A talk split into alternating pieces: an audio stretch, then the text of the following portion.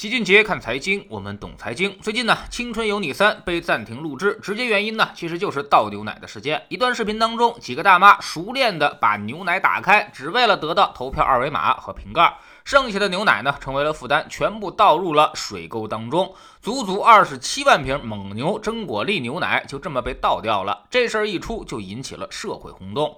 这几天，虽然爱奇艺和蒙牛是纷纷道歉，节目也停了，但是呢，各大媒体依然是穷追猛打，而舆论也纷纷是口诛笔伐。这时候，有些粉丝还站出来说话，说认为是小题大做了，还替那些艺人小鲜肉们感到可惜。其实，在老齐看来，最可惜的还是那些倒掉的牛奶。老七这次十分认同官媒的说法，倒掉牛奶拉选票，为什么不可以原谅呢？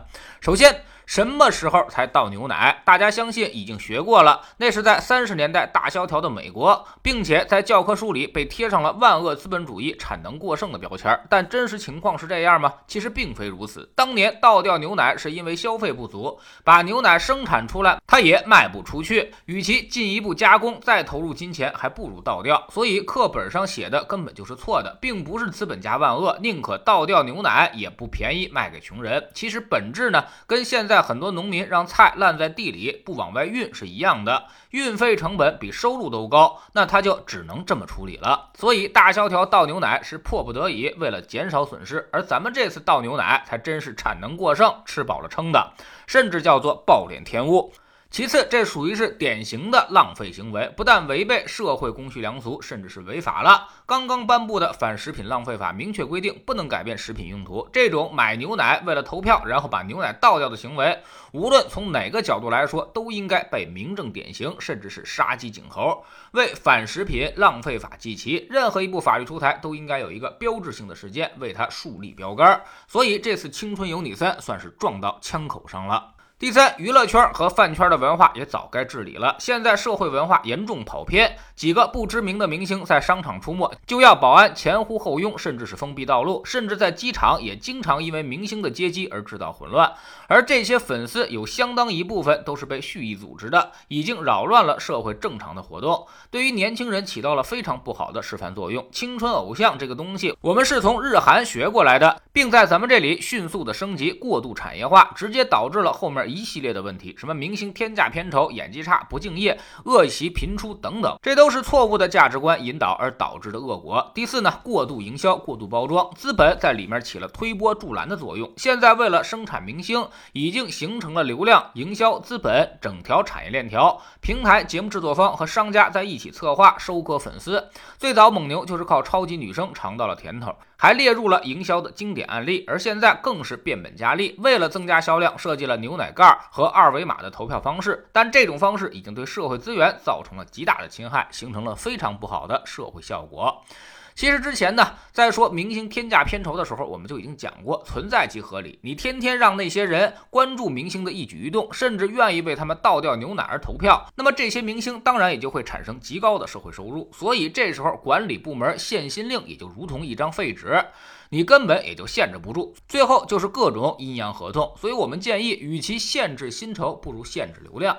有些选秀活动也该管管了。家长们担心游戏会耽误孩子们的学习，那那些娱乐呢？其实更是精神毒药吧？让多少青少年沉浸于其中？他爹妈坐飞机来，他都没接过，却要去机场接一个互不相识的偶像明星，这是不是有点过了呢？最狂热的这些粉丝都是十几岁、二十几岁的年轻人，大部分也还都在上学，他们也在社。会成长的关键时刻，不学点有用的东西，天天把精力放在追星上，这对于社会来说也是一种极大的浪费和损失。所以社会需要一点正能量的节目和流量，不能什么来钱，什么有流量就让他干什么。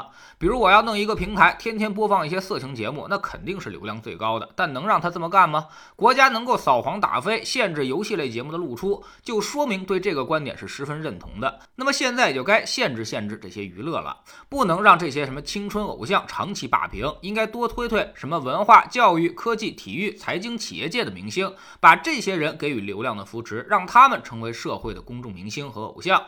这些人起码能够起到一些传递正能量的作用，引导大家积极向上的价值观。大的平台不单有商业责任，更要承担起更多的社会义务。要让年轻人健康成长，首先要对他们有益，其次才是对社会有益。不能天天搞一些精神毒药，让这些年轻人总有一种幻觉：霸道总裁会爱上我。这都是疯了心的想法。这些年结婚率下降，单身率越来越多，其实呢，都跟这种价值观的宣传密不可分。办媒体跟卖投资产品其实是一样的，不能受众喜欢啥我就卖给你啥，那样反而会对你有害。其实这也是一种收割粉丝的行为。知识星球清洁的粉丝群里面，我们昨天重点讲了一下市场连续两天大跌，很多人又没信心了。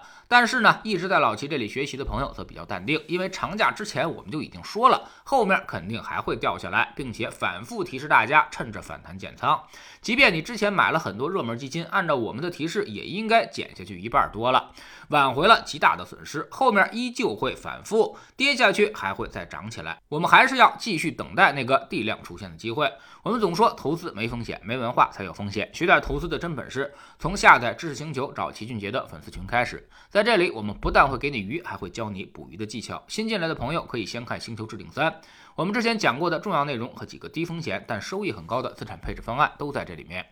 在知识星球老七的读书圈里，我们继续讲高效能人士的七个习惯。昨天我们说到了双赢思维才是富人思维。只有共赢，才能让事情长久的做下去，才能够产生利益最大化。绝大多数人呢，一生都不懂得这个道理，总是在用非黑即白、非此即彼的思维去跟别人在进行博弈，最终反而让自己产生了巨大的损失。下载知识星球，找老齐的读书圈，每天十分钟语音，一年为您带来五十本财经类书籍的精读和精讲。